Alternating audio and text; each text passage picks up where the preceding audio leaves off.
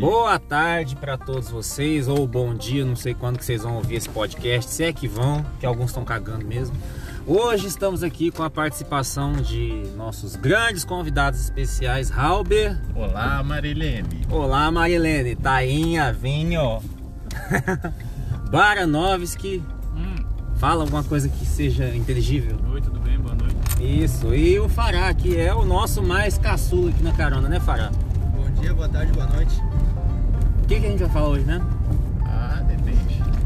Muitos assuntos. Sugere o tema aí. Vai, para nós. É contigo. Ah, Olha, antes da gente começar a gravar o podcast, o Robert queria que a gente falasse sobre putas, mas como esse é um tema que não pode ser gravado, porque pode dar problema pra mim, e FATDs e coisas do tipo, então vamos falar alguma coisa que seja útil, né, edificante, né, pra Jesus. O que, que a gente vai falar? Não dá pra vocês verem a cara do Robert nesse momento, mas tá muito ridículo. É a única cara que eu tenho. É, não tem outra, né? Estudos, estudos, excelente. Baranovski contribuiu para nós aí com a sugestão da gente falar sobre estudos. O que, que eu podia falar para vocês sobre estudos? Eu vejo que no tempo que a gente está servindo para o exército, eu falo a gente, na verdade, vocês, né? Durante o tempo do serviço militar, infelizmente, muitos de vocês largam a escola. A grande maioria que larga a escola diz que não tem como continuar estudando por causa do quartel. E a gente compreende que a rotina fica mais difícil quando o cara está no serviço militar por conta da dificuldade de conciliar as atividades da escola com a frequência escolar, com o serviço de escala, com missões e etc. O cansaço também acaba sendo um motivo que faz muitos de vocês desanimarem com a frequência escolar. Só que eu preciso dizer o seguinte: uh, por mais que pareça difícil, a pior decisão que você pode tomar nesse momento da sua vida é parar de estudar. A pior, disparado. Porque veja só, quando alguns de vocês param de estudar e depois falam assim: "Ah, eu vou voltar a estudar quando eu sair do serviço militar". Não vai, não vai estudar. Escreva, não adianta. Você fala que vai voltar a estudar, mas quando você sai do serviço militar, muitas vezes você já vai ter assumido uma dívida, porque você vai querer comprar uma moto, ou então você vai ter que contribuir com a renda da sua casa, você vai ter que começar a trabalhar aí fora.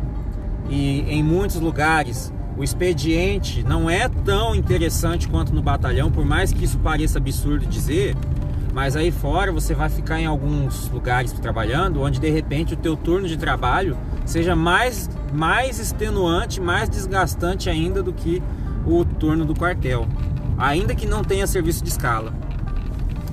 E alguns de vocês ainda vão conseguir a proeza de engravidar, vão conseguir arranjar um boneco aí, né? E Como vários. Pois é, pois é. E aí depois, quando você tem um filho, quando você tem uma namorada, noiva, mulher, ou quando você tem obrigações em casa para cumprir, para você voltar a estudar é ainda muito mais complicado. Então o que, que eu digo para vocês? Primeira coisa, não parem de estudar. Segunda coisa, se parou de estudar, volta imediatamente. Mesmo que você não esteja matriculado na escola, procure fazer pelo menos um curso técnico. Faz um curso técnico. A gente tem milhares de opções de cursos técnicos profissionalizantes disponíveis em todo canto, até pela internet. Se você entrar na internet e pesquisar cursos EAD, cursos técnicos, pesquisar assim, certificado online, o que mais tem é curso, inclusive gratuitos. E esses, esses cursos, mesmo esses que pareçam os mais rolha, eles agregam no teu currículo. De forma que quando você sair do quartel, mesmo que você não tenha um ensino médio completo, mas só de você poder dizer que você realizou um curso de manufatura de não sei o que, curso de padaria, curso de confeitaria, curso de carpintaria, você agregando isso e declarando que você tem isso e mais a experiência da função que você exerceu no quartel, é um chamariz, é um diferencial que pode ser a porta de entrada para um quartel, um, um trabalho em alguma pequena média empresa perto da sua casa. E a gente diz isso é com propriedade. Eu digo, pelo menos, com a experiência de ter visto muitos jovens da idade de vocês saindo do quartel e depois ficando em desespero, ficando angustiados porque não estão conseguindo se inserir no mercado de trabalho. É muito triste, eu vou, vou dizer inclusive aqui, tinha um soldado que pegava carona comigo. Ele, ele saiu do quartel, ele não quis engajar. Isso agora, ano passado. Porque ele estava convicto que ele ia conseguir uma oportunidade de trabalho no Grêmio. E ele saiu de cabeça erguida, eu vou conseguir, eu conheço gente lá, vai dar tudo certo, bababá, beleza. Ele saiu, abriu mão de uma, de uma, do, do engajamento, né, de uma prorrogação de contrato e foi. Hoje ele está angustiado atrás de uma oportunidade melhor de emprego. Ele saiu já do Grêmio, tentou trabalhar numa imobiliária, não deu certo. Depois tentou trabalhar numa firma de segurança, não deu certo. Hoje ele está trabalhando num posto de gasolina. E não é porque ele seja ruim, não é porque ele seja mal profissional, é porque realmente o mercado de trabalho ele está complicado, ainda mais nesse momento que a gente está atravessando, ainda mais nessa situação que a gente está atravessando.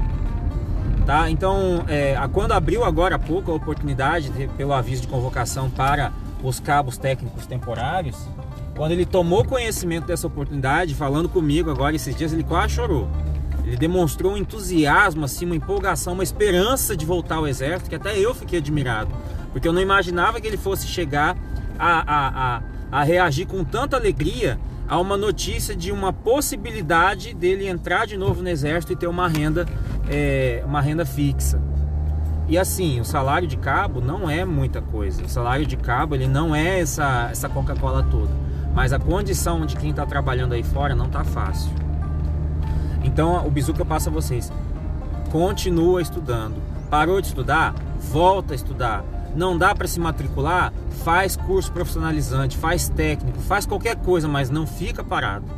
A, a rotina que você vai ter na tua vida depois de sair do quartel, ela piora.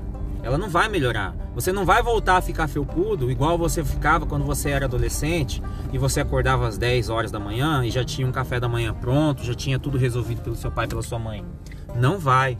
Eu tenho que dar um banho de realidade em vocês aqui. Depois que você chega aos 18 anos e vai para o exército, muito raramente você consegue voltar a viver uma vida de adolescente. As obrigações da vida elas vão surgir e elas vão tomar o seu tempo cada vez mais. Além disso, se você ainda está estudando, se você não largou seu estudo, graças a Deus, não para de pensar na sua escolha profissional. Não para, decida o quanto antes qual carreira você quer seguir tenha um foco, porque mesmo que você não atinja esse objetivo, só de você ter um objetivo é um passo muito importante para você chegar em algum lugar. Quem não tem algum objetivo, quem não tem um farol de vida, está andando aleatoriamente. É como uma folha seca, que vai para onde o vento levar. Se o vento te levar para o norte, você vai para o norte. Se o vento te levar para o sul, você vai para o sul. Você precisa saber onde você, onde você quer estar. Qual é a sua meta de vida? Qual é a profissão do seu sonho? tenha um objetivo em mente, porque só tendo esse objetivo é que você vai saber qual direção você vai. Tá bom? Esse é um recado que eu queria deixar para vocês hoje. E só para completar a mensagem, eu vou dizer a vocês uma, uma, uma figura aqui, uma alegoria que um, um coronel me disse. Na verdade, ele, ele falou para mim quando ele era capitão e ele, inclusive, hoje é meu padrinho de casamento. Ele falou isso uma vez enquanto ele era comandante da companhia da qual eu fazia parte e eu nunca esqueci. A gente tem que tentar viver de uma forma que quando a gente puder levar a nossa família para o restaurante, a gente possa escolher o que quer comer olhando pela esquerda do cardápio e não pela direita. O que, que isso significa? Quando você vai num, numa lanchonete, num restaurante ou em qualquer lugar desse, o cardápio, o menu, ele sempre vai ter a informação assim: do lado esquerdo vai ter o nome da comida e do lado direito vai ser o preço. Então, se você vai levar a sua esposa e seu filho e vocês vão escolher a comida com base no preço e não com, não com base naquilo que você quer comer, significa que você está levando eles com a limitação financeira de não poder fornecer aquilo que você tem vontade de comer. Agora, quando você vai no restaurante e você escolhe pela esquerda do cardápio, significa que você está indo para comer o que você quer.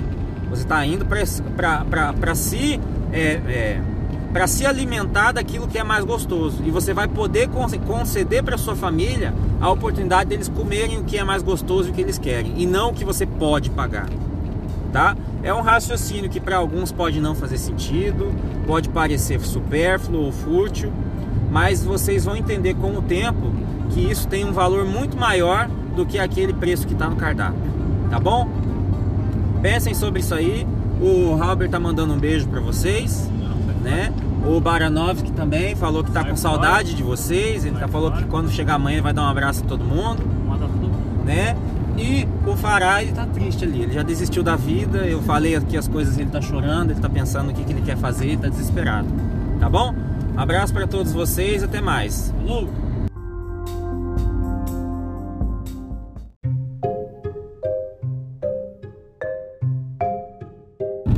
Continuar o podcast aqui porque o Robert falou que ele queria acrescentar ideias no podcast, ele queria Não. falar um negócio. Fala, agora você vai falar, porque você é me fez começar a gravar de novo. Vai falar. É, Fala Como eu digo pro pessoal da sessão, o, o efetivo variável que tá lá, entrou agora, usar o Coatel como base de trampolim, de querer crescer, de querer fazer um curso, buscar conhecimento, porque não é. Como é serviço obrigatório, tu não sabe se tu vai estar ano que vem no Coatel, não sabe se tu vai ter essa renda ano que vem, porque fora a, a condição financeira, a dificuldade de achar um serviço. ah, por exemplo, minha irmã, minha irmã não consegue achar um serviço faz mais de seis meses. Ela não tem estabilidade financeira nenhuma. Não investiu em estudo, não investiu em nada. O currículo dela tá em limpo, em branco. Exatamente, e assim, acho que até, até o pessoal que trabalha no PO, na, na- no rancho, por exemplo, às vezes vocês não dão tanto valor à função, porque é um negócio braçal, né? Às vezes o cara acha que ele não está sendo prestigiado. Só que na verdade, essas funções, elas são as que mais ajudam o cara a se inserir no mercado, porque ele já sai capacitado, ele já sai qualificado, sabendo que ele vai chegar lá fora, podendo dizer que ele tem experiência com panificação, com confeitaria, com cozinha industrial, com, como eu já falei, marcenaria, construção civil. São coisas que lá fora não se acha gente que consegue fazer. Parece um conhecimento bem raso, mas não é.